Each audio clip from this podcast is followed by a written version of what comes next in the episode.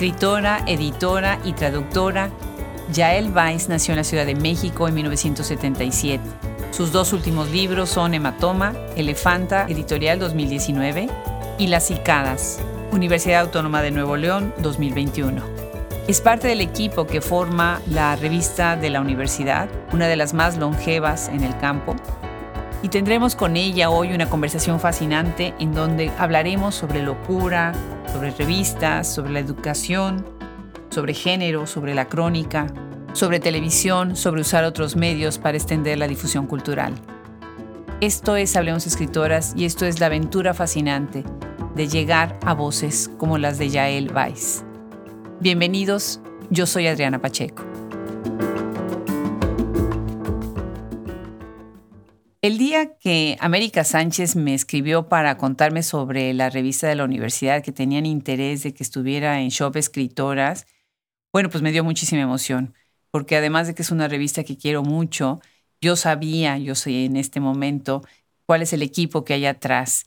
Y bueno, pues la sorpresa vino junto con Yael Weiss y estoy muy contenta de tenerte aquí, Yael. Mil, mil gracias por haber aceptado sumarte a Hablemos Escritoras. Muchísimas gracias a ti. Nos estamos descubriendo y estoy descubriendo este espacio absolutamente alucinante en su dimensión, en su seriedad y en su calidad. Estoy muy agradecida contigo, tanto por tu trabajo, por la literatura, como por esta entrevista, por supuesto. No, pues al contrario. Gracias, gracias en nombre del equipo por esas palabras, de verdad que sí. Acabo de conversar con Guadalupe Netel y mil gracias a él por permitirnos y ayudarnos con esta entrevista con Guadalupe. Y bueno, de verdad la manera en la que ella habló de cómo trabajan en el equipo atrás, en la revista y todo, se me hizo fascinante porque han hecho una coordinación, una alianza fantástica. Cuéntanos, ¿qué hace una persona que viene de las ciencias coordinando y trabajando en una revista de literatura así?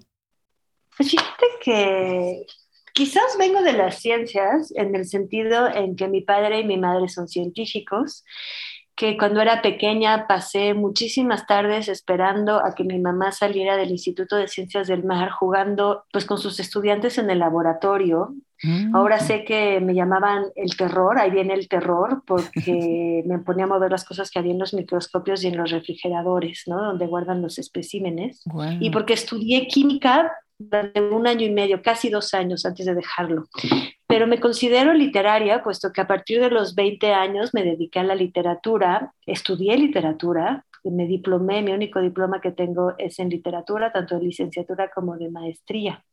Lo que quiero también decir, y, y quizás hace un buen paralelo con mi historia personal, es que en este momento en la revista estamos primordialmente personas que vienen de la literatura, pero dedicamos una gran cantidad de esfuerzos a la difusión de la ciencia y de las humanidades, entender que donde se incluye sociología, antropología, historia, que no son forzosamente literarias, que a veces hay que transformar en su lenguaje tan científico, académico y preciso de números, de estadísticas y de investigaciones, hay que transformarlos en algo legible. Entonces, ha sido un reto para nosotras, Guadalupe, por supuesto, nuestra directora. Jorge Comensal fue parte del equipo. Eh, ahorita tenemos a Nayeli García Sánchez, que está, bueno, es una joven creadora, digamos, está en las jóvenes creadores de novela, también estudió literatura, Paulina, nuestra jefa de redacción, Paulina del Collado, que también es, proviene de la literatura y escribe libros, yo misma, somos gente de literatura tratando de usar nuestro mayor conocimiento de la lengua para hacer ese vínculo, ¿no? establecer ese puente que no solo se necesita para hacer llegar la literatura al público, sino también las otras formas de conocimiento.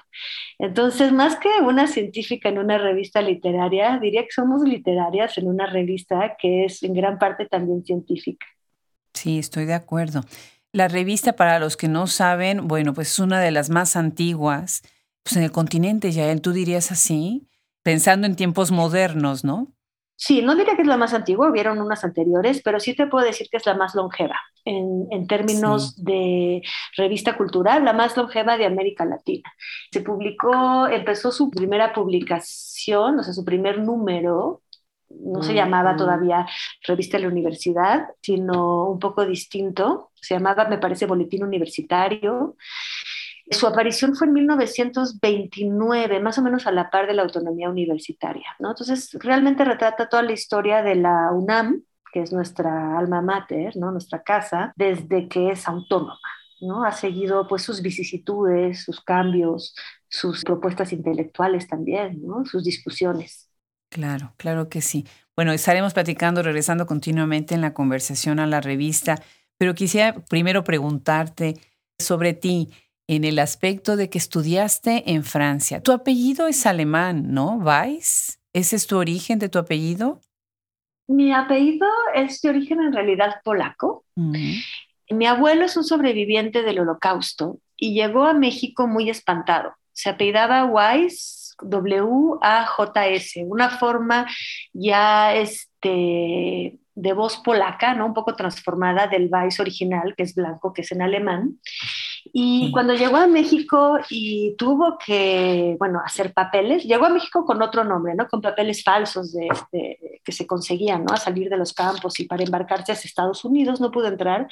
Eh, recaló en México en un campo de refugiados y a la hora de dar su nombre se le hizo una buena idea alemanizarlo pensando que de ese modo podría esconderse más fácilmente, ¿no? Podría su identidad ser consumida en, una, ¿no? en un apellido alemán pero no sospechaba el pobre hombre que todos los Vais somos judíos. O sea, no existen Vais alemanes o muy pocos que, que, que, no sean judíos, entonces nada más subrayó nuestra pertenencia a ese, a ese pueblo.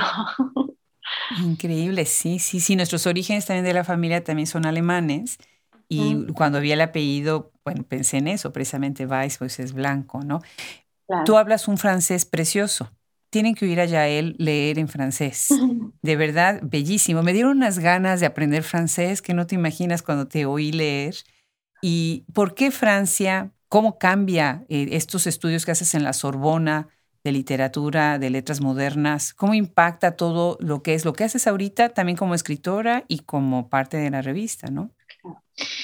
Mira, envidia la mía que hablas alemán. Alemán ha sido siempre como la lengua prohibida para nosotros y al mismo tiempo es la lengua a la que yo he anhelado, primero sin confesármelo y luego tomando unas cuantas clases, es la lengua que anhelo retornar porque toca mi sensibilidad muy profundamente. Toda la literatura escrita en esa lengua, muchísimo más que la francesa, por cierto, me siento muy, muy cercana a los escritores, bueno, muchos del imperio austrohúngaro, que escribían en alemán, como Kafka, como Musil, como Celan, en fin, una gran cantidad de escritores de esa lengua, Trakl, que me, que me conmueven muy, muy, muy profundamente y es una lengua que anhelo.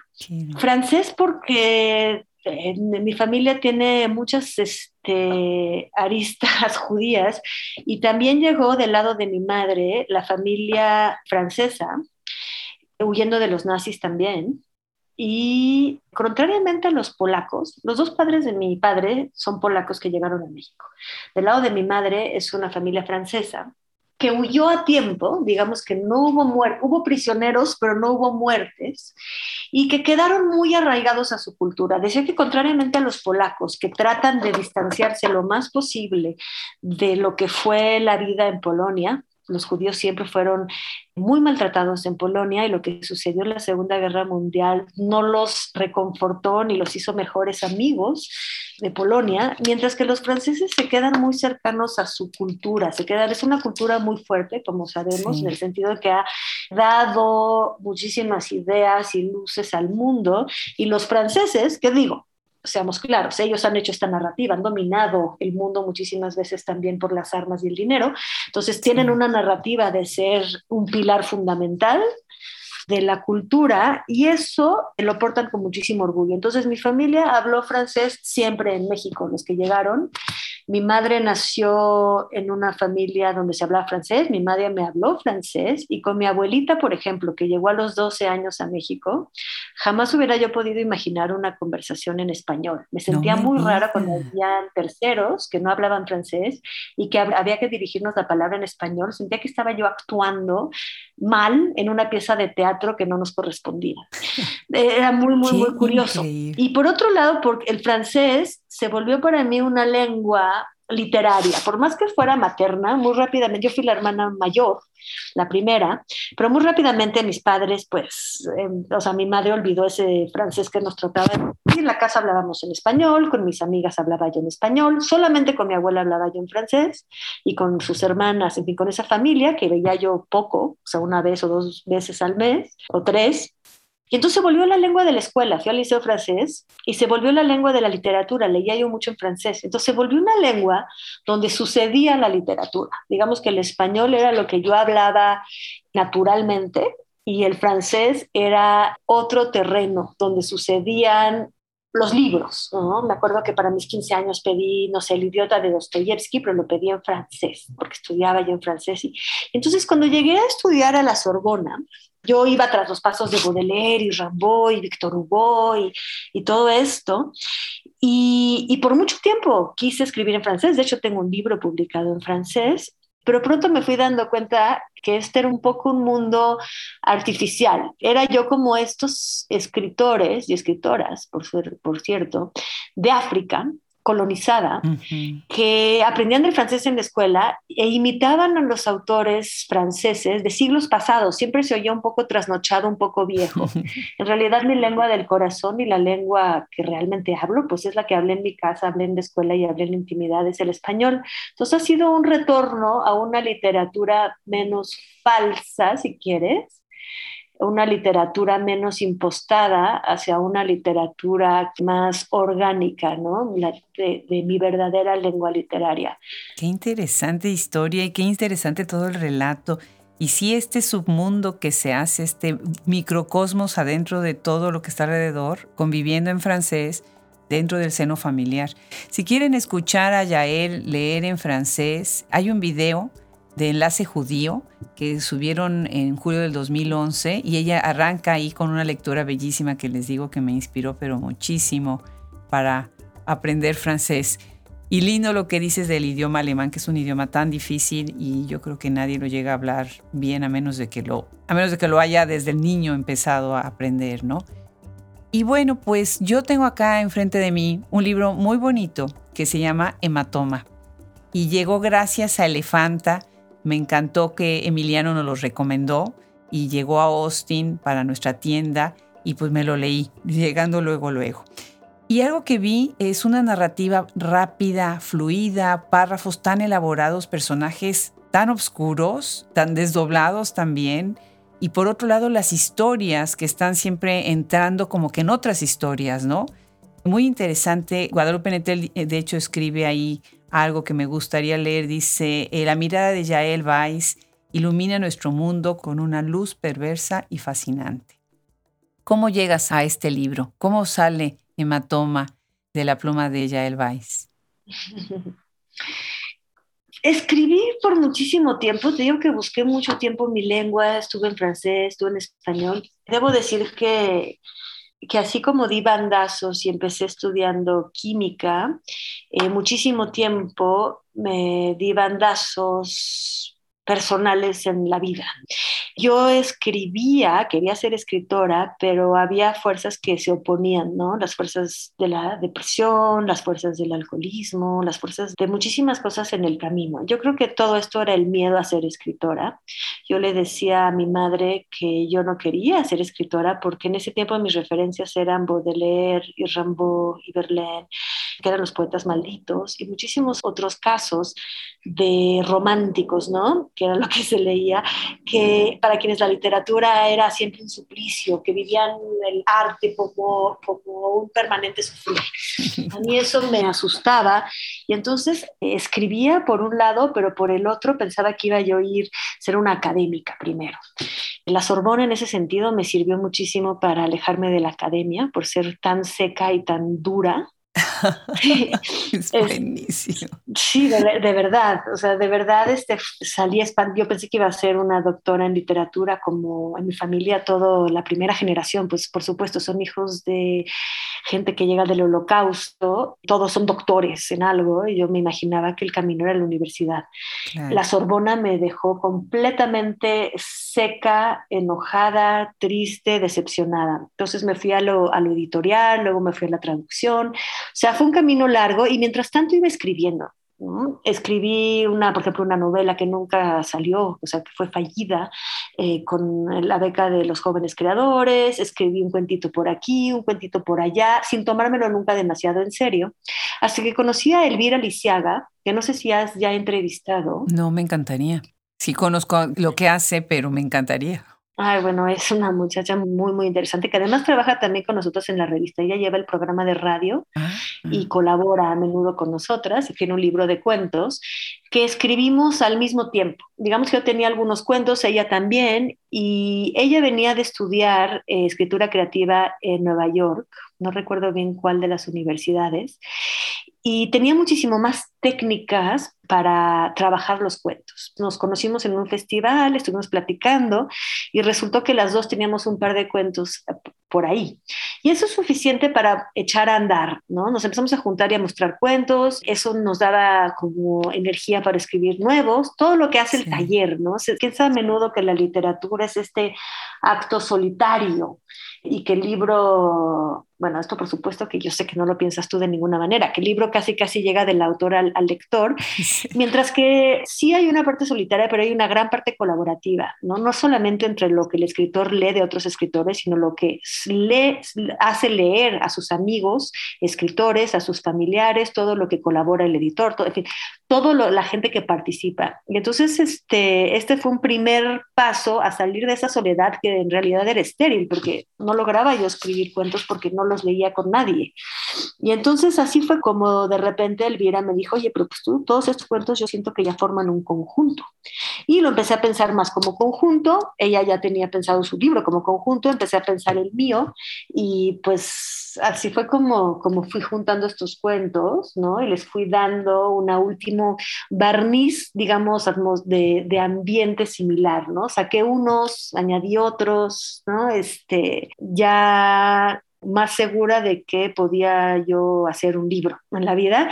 Y cómo llegué a Elefanta y Emiliano, eso sí fue una gran casualidad. Estoy acostumbrada, una de las cosas, la Sorbona me sacó de la literatura por estar estancada en el siglo clásico y matarlo, ¿no? Porque todo era disertación en un marco muy, muy, muy cerrado, en el que no se valía ni ser poético ni salirse los márgenes, había que llegar a una conclusión escrita de antemano lo cual para mí era absolutamente frustrante porque para mí escribir es descubrir, ¿no? Y en, cambio, pues, no sé si te es familiar este ejercicio francés de la disertación, en el que escribes la introducción y la conclusión antes del desarrollo, porque ya sabes a dónde vas a llegar. Es un ejercicio, en cierto modo, que no es de invención, ¿no?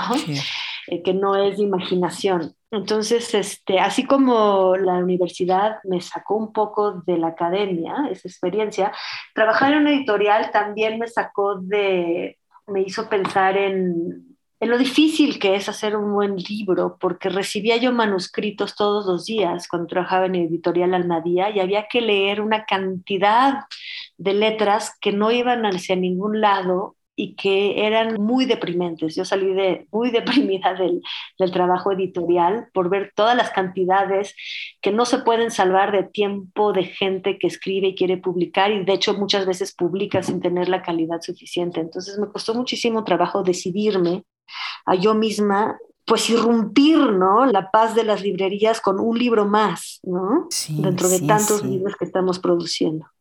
Es cierto, es cierto eso, Yael. A mí me pasa lo mismo. Llego a una librería o una biblioteca y digo, wow, un libro más, pero ¿cómo? ¿No? ¿Lo escribes para qué? ¿Para que se sume a todos estos? ¿Qué, qué puede decir este libro que sea diferente y que se, ¿no? Que sobresalga, que aporte algo a este mundo enorme? Es terrible porque hay tantos libros innecesarios Ah, y entonces lo que me sucedió es que pues yo no sabía quién mandarlo, porque justo con tanta duda y sabiendo que hay tanta cosa inútil, y Emiliano me escribió un día y me dijo, somos amigos, era colaborador de la revista, me dijo, oye, escribes cosas muy simpáticas en Facebook, ¿no será que tienes algo escrito? Dije, ¿cómo crees? Justo tengo algo escrito. También hablaba de los manuscritos que leía yo en Almadía y en otros lugares, porque me daba cuenta que el 99% eran rechazados y que un editor muchas veces va a rechazar sin ver un manuscrito. Entonces no me atrevía yo demasiado a mandar el manuscrito de este libro y Emiliano me lo pidió directamente y lo aceptó. Entonces fue una especie de milagro propiciatorio. Qué maravilla. Fíjate que Emiliano, bueno, esta parte es dentro, está dentro de lo que sabemos escritora, su editorial. Y me encanta, me encanta cómo nos recomienda los textos, los libros que tiene, los libros que publica. Es una editorial muy interesante, muy interesante. Para quienes no conocen al Elefanta, se los recomiendo muchísimo. Y para quienes no conocen el libro de Yael, se los recomiendo muchísimo. De verdad se llama Hematoma. Y bueno, pues hematoma es un golpe en español, ¿no? Eso es lo que significa la palabra. Uno se hace un moretón, se hace un hematoma cuando se golpea a uno. Y curiosamente, bueno, los 10 relatos que conforman este libro son muy diferentes, pero están atravesados de ciertas líneas. Y una de ellas es, por ejemplo, el cuerpo y la mirada sobre el cuerpo y las cicatrices que marcan ese cuerpo, ya sea de manera física o de manera metafórica. Y me estoy preparando para entrevistar a una cineasta que hace documentales que se llama Patricia Grass y ella hizo un documental, se está trabajando ahorita un documental sobre tráfico de jovencitas para el mercado tan terrible que está sucediendo en Estados Unidos, en Texas y, en otros estados. Y pensé en tu libro, al ver el trailer de este documental, pensé en tu libro en la cuestión de la violencia de género, de los feminicidios, pero mucho también en cómo lo estás tú entrelazando esta maldad oculta de las personas y la manera en que se naturaliza otras maldades, ¿no? Por ejemplo, la niña en los escombros, ay, a él, qué cuento, ese de verdad me dio una zozobra inmensa leerlo y me gustó leerlo desde como tú lo estás escribiendo. Platícanos un poco más de estas historias y de esas conexiones. Pues sí, fíjate que mm, en Hematoma, que es este, entonces este primer libro de cuentos, me preocupo mucho, mucho más que en este nuevo que es Las cicadas, que las cicadas son otros cuentos que se preocupan muchísimo más por el conflicto interno que tienen las personas. En hematoma, lo que me preocupa es el contacto de esas personas con el exterior, ¿no? No tanto el conflicto interno, sino el conflicto de ellos con el mundo. Entonces, hay un retrato muy a menudo en los personajes la, mm, la, alienación. La alienación es algo que me preocupa enormemente, ¿no? La locura, la alienación, que es cuando ya no tienes los vínculos con el exterior se rompen, ¿no? Por eso se llama alienación. Estás aislado, ya no compartes el mundo que antes compartías con los demás, ¿no? ya no tienes ese espacio compartido, ese espacio de consenso donde todos decimos, este trapo es amarillo, o lo agarro, un poquito rasposo, y si te lo doy a ti, pues vas a sentir lo mismo y vas a saber que es un trapo y no vas a decirme, no, cuidado, eso es un pedazo de sol que se cayó al piso, ¿no? Estamos todos de acuerdo que este es un trapo y, para qué sirve. Mientras que alguien que ha perdido ese contacto ya no reacciona exactamente como los demás. Entonces, por un lado, está la necesidad de establecer ese contacto, de saber que estás vivo y en contacto con el mundo exterior, que no estás totalmente adentro y encerrado dentro de ti mismo sin vínculos. Y de ahí viene mucho la, idea del hematoma, o sea, lo que significa el hematoma y lo que significa muchísima violencia que hay, que los personajes buscan, ¿no? En estos cuentos, este, el dolor, o sea, el placer a través del dolor, por ejemplo, que también hay en una pareja, que les gusta como ciertos golpes, cierta sangre, ¿no? Y es este, el hecho de que cuando te duele tu cuerpo, pues estás convencido de que pues has chocado con un objeto exterior que te está haciendo, o sea, que el hematoma es la marca de que un objeto del mundo exterior llegó a ti y te marcó. O sea, eso te comprueba de que hay un contacto, ¿no? Es la huella de un golpe, aunque sea duro. Qué interesante. Cuando, muchos decimos, cuando dices estoy soñando, despiértenme, pellizcate, ¿no? Si te duele y ya te despiertas, es que sí. Entonces, el contacto con la mesa que tengo frente a mí, con la computadora, es un contacto que va contra tu piel, ¿no? La piel es este medio, la interfaz, digamos, lo que tienes más exterior, y es lo que se marca cuando toca el mundo, o incluso cuando, cuando es un poco más fuerte, pues puede llegar a salir sangre, ¿no? Entonces, hay esa necesidad de contacto con el mundo exterior, de saber que existe, que hay huellas, que, que si empujo, me empuja de regreso. Y por otro lado, este, si hablamos, por ejemplo, en Escombros, me interesa mucho el personaje varonil, ¿no? el, el hombre protagonista de este cuento, que está un poco loco, está un poco fuera de la, justamente un poco alienado y reacciona de una manera muy rara. Digamos, su comportamiento no es el que uno esperaría de la gente que pertenece a un entramado social. Es decir, si hay un temblor y eh, como sucede en este cuento, hay derrumbes y se me hace una idea, buena idea, ir de rescatista, como se le hace una buena idea a él, a ayudar, pues generalmente le voy a avisar a alguien, oye, ¿sabes qué? Me voy a ir y no sé qué, y esa persona me dice, no, ten cuidado, o habla con tal, o ¿sabes qué? Subirse a los edificios es peligroso, quizás no es buena idea, o espérame, te acompaño, ¿no? O sea, va a tocar tierra porque habla con otras personas, porque se comunica. Alguien que no está comunicado, pues tiene una idea y si es un poco, pues estrambótica, rara, o sea, y, peligrosa, pues no se va a dar forzosamente cuenta y la va a seguir hasta sus últimas consecuencias. Y entonces es lo que le pasa a este personaje, ¿no? Y este personaje pues tiene, se encuentra entonces en una situación donde también está cerca de una niña y en efecto, dentro de su cabeza, pues siguen actuando ciertos traumas de probablemente traumas de infancia, ¿no? Traumas de... Es, una persona que no maduró sentimentalmente, que en cierto modo también es un niño que sigue deseando niñas, ¿no? Eso que le atrae, como si nunca hubiera logrado crecer hasta el hombre maduro que es, porque pues se quedó en un estado mental bastante atrasado. Y y yo lo que quiero no es denunciar y decir qué hombre tan horrible, o sea, sí, qué situación tan horrible, pero quizás entender qué es lo que pasa en la cabeza de estas personas, ¿no? ¿Cuál es el tipo de monstruo? ¿Quién es ese, esa persona que podríamos ser nosotros si hubieran sido todas nuestras circunstancias de vida, otro nuestro crecimiento, otro nuestra... O sea, reconocer que el monstruo también es un humano que a lo mejor perdió contacto con, con, empatía, perdió contacto con el exterior, perdió contacto, contacto con nuestros valores comunes. Este, ¿De qué manera se debería de retejer, volver a integrar esa persona para que no sucedan quizás bestialidades o monstruosidades? ¿no? Claro, claro. Y acá estoy pensando, por ejemplo, en las cicadas, que es este libro que publicas en el 2021 con la Universidad Autónoma de Nuevo León. Qué buen trabajo está haciendo, ¿verdad? La universidad con estas publicaciones que... Padrísimo. Sacado muchísimo, ¿no? Me encanta. Acá es otra voz, bueno, y lo que estás diciendo también es otra intención, pero también es este monstruo, ¿no? En estos cuentos son nueve cuentos que están yendo desde otro ángulo. Déjame leer los títulos de algunos de ellos, nada más para que quienes nos escuchan se den una idea.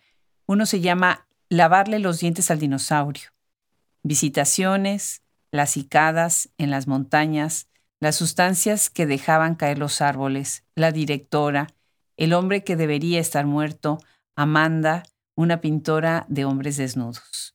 Muy interesante. Cuéntanos un poco sobre este otro libro, Las cicadas. Pues justamente retrato, de hecho, me parece las pulsiones oscuras de estos personajes, que de hecho son mujeres todas, las, sí protagonistas, digamos, o sea, los personajes principales de cada uno de estos cuentos es del sexo femenino y de diferentes edades. Y contrariamente a Matoma, donde lo que estaba en cuestión, o sea, los personajes alienados no se daban cuenta de su desfase con el mundo exterior, ¿no? En este caso, el, el, el desfase sí es percibido por las personas y es un desfase interno entre lo que ellas pensaban que era la identidad de mujer, o lo que ellas pensaban que debían ser o querían ser, o lo que deseaban ser, lo que aspiraban ser, a lo que en verdaderamente se dan cuenta del pronto que son. Por ejemplo, en el cuento de Amanda, estamos hablando de una mujer madura, es la más vieja, si queremos, de, de los personajes, que tiene la sensación de que estar alcanzando o rozando la tercera edad, llegando a la tercera edad, va a ser un momento de muchísimo más calma, donde ya pasó todo, ya pasó el instinto de maternidad, no tuvo hijos, donde ya tuvo sus experiencias sexuales, sus parejas. Ella cree que va a llegar un páramo muchísimo más tranquilo más filosófico, este, ya no atravesado por todas estas pasiones y deseos del cuerpo.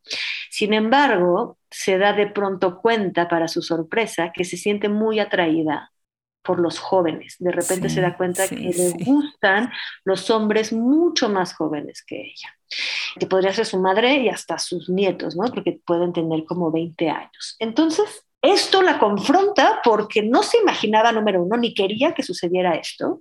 Esto la agarra de sorpresa. Y se da cuenta también que se está a lo mejor transformando en el rabo verde, es decir, en el hombre mayor que a ella la acosaba cuando era pequeña, ¿no? O sea, de repente se ve proyectada en algo que no quería hacer, que no le gusta y que es reprobable, ¿no? ¿Y qué va a hacer con eso? Entonces, bueno, o sea, lo que hace con eso ya, ya es lo que se puede juzgar, pero a mí me parece muy importante reconocer este conflicto.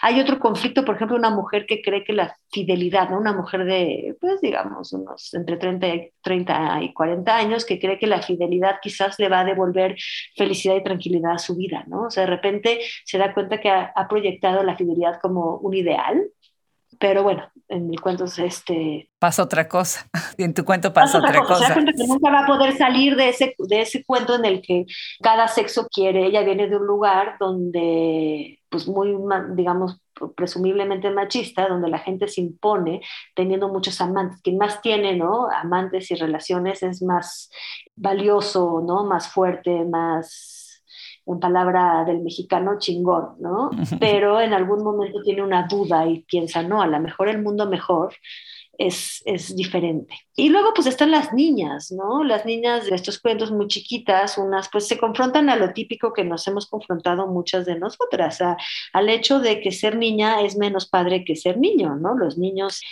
o sea, si te dicen cuando se molestan entre ellos, ay, eres una nena, es este, un insulto. Y el insulto, ay, eres un niño, no existe tanto. Claro. algunas veces para los marimachos, pero realmente eres una niña, es un insulto entre hombres y eres un niño, no lo es tanto entre mujeres, ¿no? Entonces, esta niña, por ejemplo, no está en contra de convertirse en mujer, todavía no está en contra, todavía no le alcanza, es muy chiquita, no se da cuenta bien qué le está pasando. No está en contra de ser mujer y casarse y tener hijos pero en el momento presente no entiende por qué, siendo tan chiquita y siendo que todavía no llega el momento de casarse y tener hijos, ¿por qué tiene que vivir diferente a sus hermanos y pasarla menos bien? Sí, sí, sí. Es buenísimo el libro, se los recomiendo mucho y además, exactamente, es una galería muy interesante para repensar mucho estos roles de género que son tan impuestos y la expectativa que se tiene de acuerdo a las edades de las mujeres, ¿no? A qué van a responder. Pues muy interesante. Me gustaría tocar otros dos aspectos de tu carrera que me parecen fascinantes. Uno es dentro de las colaboraciones que haces con revistas, con otros medios de comunicación y otro es lo que haces con la televisión, que me, encanta porque estamos hablando acá de entrevistadora entrevistadora. Vi tu entrevista con Rosa Montero. Qué personaje tan ah. fascinante, Rosa Montero, ¿no? De verdad me encanta. Delicioso. Delicioso. Yo me pasé como dos meses leyendo sus libros para preparar la entrevista y me quedé tan frustrada de no poder hablar de todos ellos y de más de ellos. Mm. Cuéntanos un poco primero sobre tu colaboración en este país como un ejemplo de este otro aspecto de tu carrera. Y por otro lado, cuéntanos un poquito de qué es lo que están haciendo desde la televisión con la revista y cómo te sientes haciendo este trabajo que es tan fascinante hablar con personas, ¿no? Para entrevistar. De acuerdo. Voy a empezar con la pregunta más este, corta de responder. Entonces, para la cuestión de este país, pues publiqué unas crónicas. Antes de estas crónicas, publiqué también una crónica, por ejemplo, sobre Mongolia en la revista. Eh, me siento, me voy sintiendo cada vez más cercana al género de la crónica. De hecho, me parece que en las cicadas, contrariamente a Matoma, hay cuentos que, relatos que se acercan muchísimo más a la crónica, ¿no? Por ejemplo, las sustancias que dejaban caer los árboles. Realmente estoy retomando una historia que sucedió más o menos así. No es una crónica porque sí, pues arreglo demasiados detalles para que medio cierre el cuento, ¿no? O sea, usamos nuestros artificios de autor pero va muchísimo más hacia eso. Entonces, las crónicas que, por ejemplo, que publiqué en este país que tienen que ver con la frontera, en realidad hacen parte de un conjunto más grande que ya es un libro de crónicas de frontera este, hice cinco, dos en el sur del país, en Tenosique y en Tapachula, la que está en línea es la de Tapachula, y en el norte, en Tijuana, Ciudad Juárez y Reynosa. La que está en línea es la de Tijuana. Eh, es el próximo libro que me gustaría publicar. Eh, me gusta mucho viajar en algo que llamo, hay ecoturismo, ¿no? Hay, bueno, el turismo más masivo, que es ir a ver los museos, la diversión. Y hay un turismo que practico mucho con mi hermano fotógrafo que le llamamos quizás un poco político y social, ¿no? Nos ponemos en ciertos lugares y nos ponemos a observar qué está pasando y a tratar de sacar conclusiones, a, a tratar de, de, de, ver cómo esto nos, nos, nos retrata el mundo, cómo esto nos retrata lo que está pasando en los diferentes países. Y me gustaría muchísimo, después de este libro de crónicas de nuestras fronteras en México, poder ir a otras, ¿no? Me interesa mucho la migración. Te iba yo a decir eso. En Esperando a la Caravana se ve que estás ahí uh -huh. y además se ve mucho como si fuera una mirada más fotográfica uh -huh. de cómo estás sacando paso a paso lo que está sucediendo, ¿no? Cuando va a llegar la bestia uh -huh. y cuando esta mujer es lo que está contando. Y me parece muy interesante que estés tomando la otra frontera que es la del sur, en México, porque es otra manera de ver esa migración, ¿no? Ese cruce fronterizo, ¿no? Sí, es estar ahí, dejar de atravesar por lo que está pasando, ¿no? Como un testigo lo más mudo posible en realidad, ¿no? Nada más siendo atravesado también por esta migración.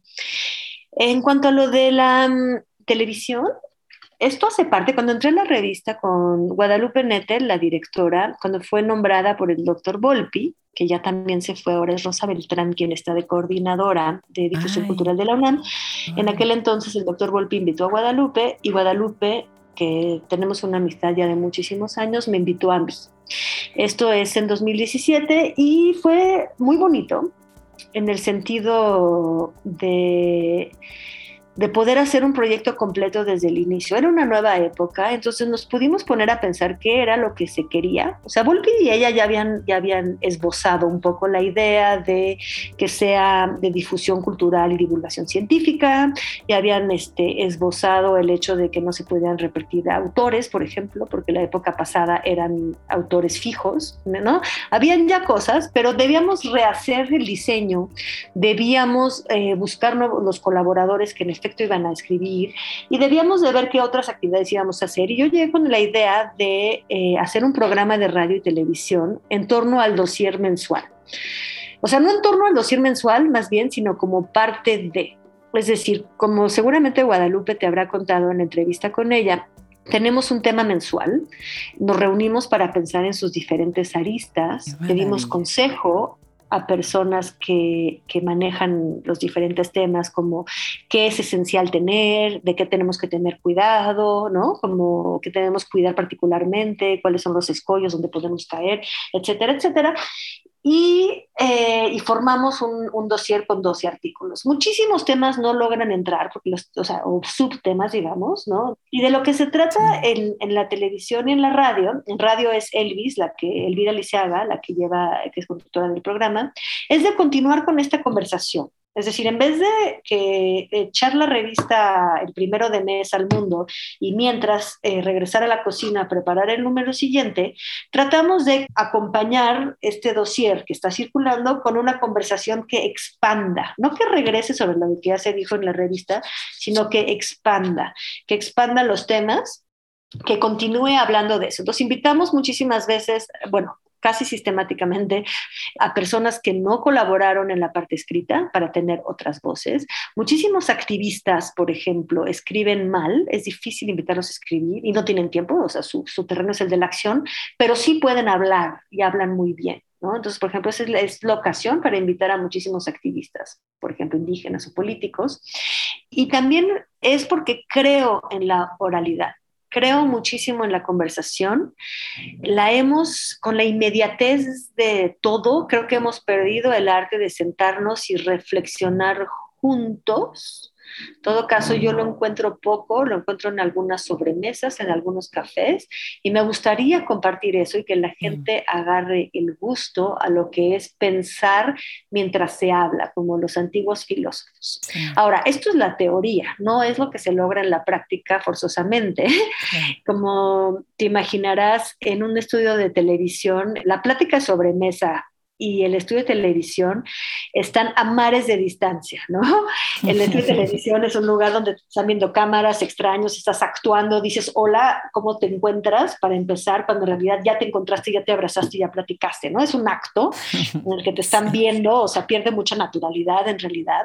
y, es poco tiempo, estás apresurado, una, una conversación real, por más que uno la quiera recrear, la literatura recrea conversaciones que parecen reales, que se sienten reales, pero nunca son reales, porque una conversación real tiene tantos agujeros y momentos muertos que sería aburridísimo de verdad leerla por completo.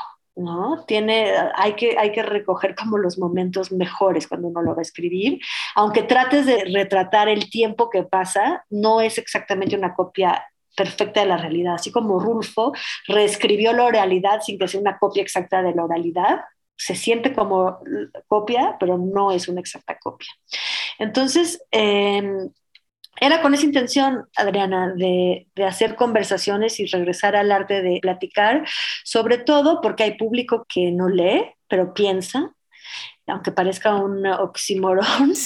La verdad es que he llegado a pensar que la escritura fue un accidente dentro de la historia de la humanidad y del pensamiento y la lengua, en el sentido de que si, por ejemplo, eh, Moisés en el monte Sinaí hubiera tenido quizás una grabadora, una cámara de video, pues no hubiera tenido que transcribir en piedra los mandamientos, ¿no? Simplemente hubiera grabado la voz de Dios. O sea, lo que me refiero es que no había con qué grabar sonido y todo lo que era oralidad si queríamos que traspasara fronteras y tiempos, pues la primera tecnología que, estuvo a la mano fue la escritura. Por supuesto que es un accidente que tiene muchísimas consecuencias. Nunca nada es igual después de un accidente y ya estamos formados a través de este accidente, pero yo no sé si hubiéramos realmente nos hubiéramos tomado la pena de escribir, si hubiéramos podido registrar la palabra oral desde el principio. Y ahora que podemos registrar la palabra oral, me parece que muy interesante también retomarla y volverla a trabajar con tanta precisión y con tanta carga filosófica e intelectual, o sea, con tanta responsabilidad como lo hacemos con la escritura. Qué maravilla, me encantó tu respuesta. No sabes cómo me gustó tu respuesta, Yael. Pensé mucho en lo que yo sentía cuando nosotros creamos el blog. Es que yo fui del otro lado, o sea, ustedes tenían ya el medio impreso y pensaron en la televisión y el radio para ampliar esta conversación. Yo tenía el medio de audio o lo teníamos nosotros como equipo, pero nos hacía falta un espacio en donde escribir un poco más sobre lo que estábamos hablando en el micrófono. Entonces, sí, son esta manera también de decir, bueno, voy a crear otro espacio y cada espacio va a tener interlocutores distintos, porque algunos sí se prestan para un medio y otros se prestan para otro. Y estoy totalmente de acuerdo contigo en cómo se ha menospreciado el habla. Y bueno, yo soy mucho mayor que tú, entonces a ti no te tocó, o tal vez sí, pero a mí me tocó ver a mi abuela sentarse a oír la novela. Y oía la novela en el radio. O sea, no veía la novela, oía la, novela en el radio. Y eso obviamente, imagínate nada más, el poder también que cómo apelas a la escucha a través de la no imagen y de la voz, ¿no? La presencia de la voz. Me parece fascinante lo que hacen el equipo completo. Bueno, Rosa Beltrán, yo le tengo un cariño enorme y me parece increíble que esté ahorita también en el equipo y en el fondo, ¿no? O sea, la universidad que atinadamente ha tomado esto, ha armado estos equipos, ¿no? Jorge Volpi hizo un trabajo excepcional. Y bueno, sin lugar a dudas, Socorro Venegas, que está ahí también, ha sido, bueno, pues magnífica. Qué delicia escucharte. Me enriquece muchísimo ver sobre todo cómo de un campo que es la escritura estás explorando tantos temas que son tan importantes y ahora se te abre la posibilidad a través de la revista de hacer intertextualidades y ejercicios de interdisciplinariedad, entre otros temas. Es fascinante. Es, por ejemplo, estás hablando, bueno, se puede hablar de la migración, sin nada más que, que hablar de la migración desde cuántas aristas, ¿no? O del otro, ¿no? La idea de la otredad, ¿qué es lo que está haciendo la revista? Y bueno, yo estoy ya haciendo toda una estrategia de cómo vamos a poner esa revista en todas las universidades en Estados Unidos, porque la tienen que leer. Es de verdad es una joya que se tiene que leer, ¿no? Sí, sí, sí, es una revista, la verdad, extraordinaria. De hecho, tenemos una columna de inmigración, inauguramos casi hace dos años. De hecho, nuestra consejera es Eileen Truax, que vive en Estados Unidos. Ahorita está en España, pero lleva muchísimo tiempo viviendo en Estados Unidos también. Ella está en la costa oeste y mm, trabajando los temas de inmigración.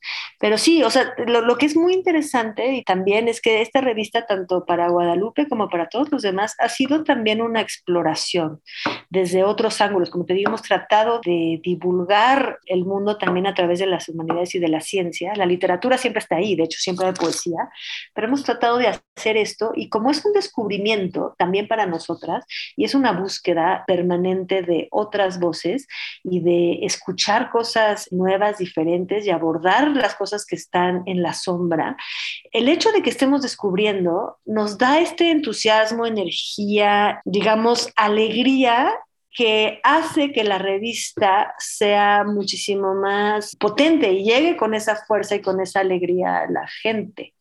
Eh, si estuviéramos nada más este, repitiendo lo que ya sabemos o comunicando pues lo de siempre, quizás estaríamos más aburridas y se resentiría.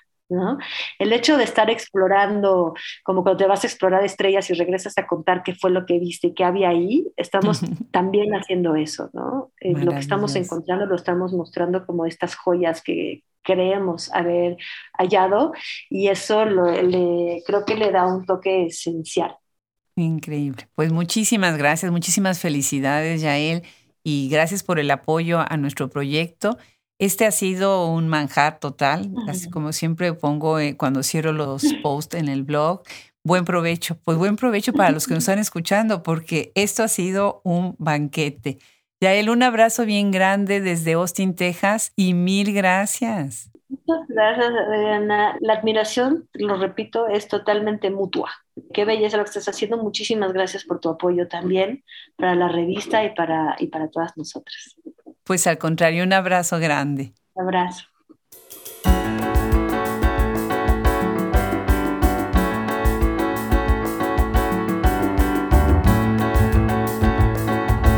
Conversaciones como la que acabamos de tener con Yael Weiss nos deja entusiasmados con todas las posibilidades que se pueden abrir para acercarnos a más públicos, a más lectores, para revisar más temas desde más aspectos. Muchísimas gracias a Yael Weiss por sumarse el día de hoy a Hablemos Escritoras, a nuestra enciclopedia y a nuestro podcast. Gracias por acercar a la revista de la Universidad a Shop Escritoras y a través de ella a todo lo que es el mercado americano. Gracias a todos nuestros colaboradores por todo su trabajo, los que están tras bambalinas haciendo edición, todo lo que es social media, a nuestros maravillosos, maravillosos colaboradores. Sin ellos esto no sería posible. Los esperamos hasta el próximo episodio. Estamos aquí, como siempre, contentos, muy contentos de llegar a todos ustedes. Se despide de ustedes y nos escuchamos hasta la próxima. Adriana Pacheco.